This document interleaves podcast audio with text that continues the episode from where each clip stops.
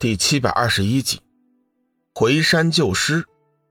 冷若轩的身份，在龙宇的心里一直都是个谜。他为了所谓的英雄，混迹在玄清山上数年，由此可见，他必定和英雄以及天雪认识。龙宇也是想到了这一点，才出口相问，希望能从天雪的口中得知冷若轩的一些情况。等等。你说他叫冷若轩？天雪似乎想起了什么，急忙道：“他人在哪里？可否让我见他一面？”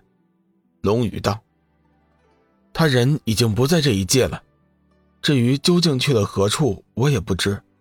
我也希望能从雪姐姐口中打听到一些消息。”天雪想了一会儿，道：“其实，我也不认识这名叫做冷若轩的女子。”不过，从他的行为和姓氏来看，我想，多半他应该是妖界之人。妖界之人，龙宇半信半疑。可是，我从他身上，从来就没有感应到一丝妖气啊。天雪解释道：“这没有什么好奇怪的。冷家是妖界的皇族，修炼到一定的程度，就会脱胎换骨，身上。”自然就不会再有妖气了，小雨，如果他日你有机会见到他的话，请代我向他问个好。幽梦突然问道：“你们和妖界又是什么关系呢？”天雪淡淡的说道：“过去的事情，我已经不想再提了。如果你们有机会见到冷若轩，还是去问他吧。我累了，小雨。”送我入轮回吧。志远打开了轮回通道，天雪渐渐的步入了轮回。翌日，按照昨天商议的计划，今天龙宇一行人将去点苍山解救玄冥子。紫云真人、红罗仙子、天月上人一行原本还打算挽留龙宇住上几天，见他们有大事要做。只得作罢。上千名修真聚集在一起，将龙宇一行人送出了山门，心里同时默默的为他祝福，祝愿他能够过上幸福的生活，祝愿他能够一生平安。朝阳初升，霞光万丈，点苍山沐浴在耀眼的阳光之中，呈现出了一片繁荣的生机。事隔数年。龙宇和小玉再次携手站在点苍山面前，心里不由得感慨万千。当日离开这里，谁曾想过后来会发生那么多的事情？四周依旧是林木葱郁，四季常青，群峰环绕，状如城廊。山上古木参天，翠藤蔽日，剑鹤纵横，奇峰莫测。显得格外的幽邃屈身。想当年，龙宇在这里却是生活了十六年之久，这里的一草一木他都是熟悉的。龙宇和小玉两人携手跪在地上，朝着点苍山恭敬地磕了三个头，道：“师尊，不孝弟子龙宇，前来接你出山。”两人说话时掺杂了灵气，声音震天，直冲云霄。便是数百里之外，也能够听到他们的声音。玄冥子便是在这一时刻得知了龙宇和小玉的到来，不过他脸上并没有出现笑容，反而显得极为焦虑。这可怎么办？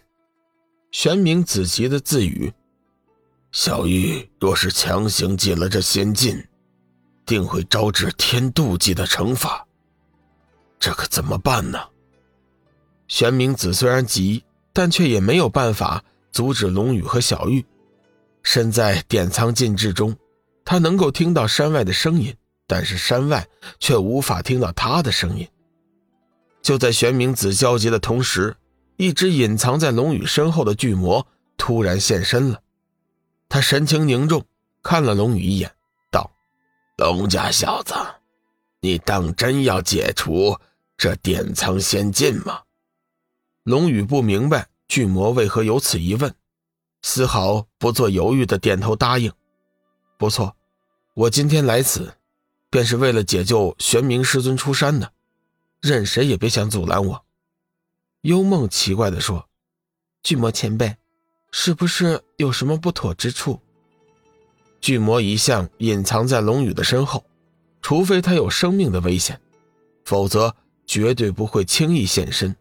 这会儿他主动现身，很显然龙宇是有危险，故此幽梦急忙问道：“巨魔看了眼眼前的点苍山，又看了看龙宇，道：‘龙家小子，我来问你，以你的手段，现在要解除这点苍禁制。’”有几分把握呀？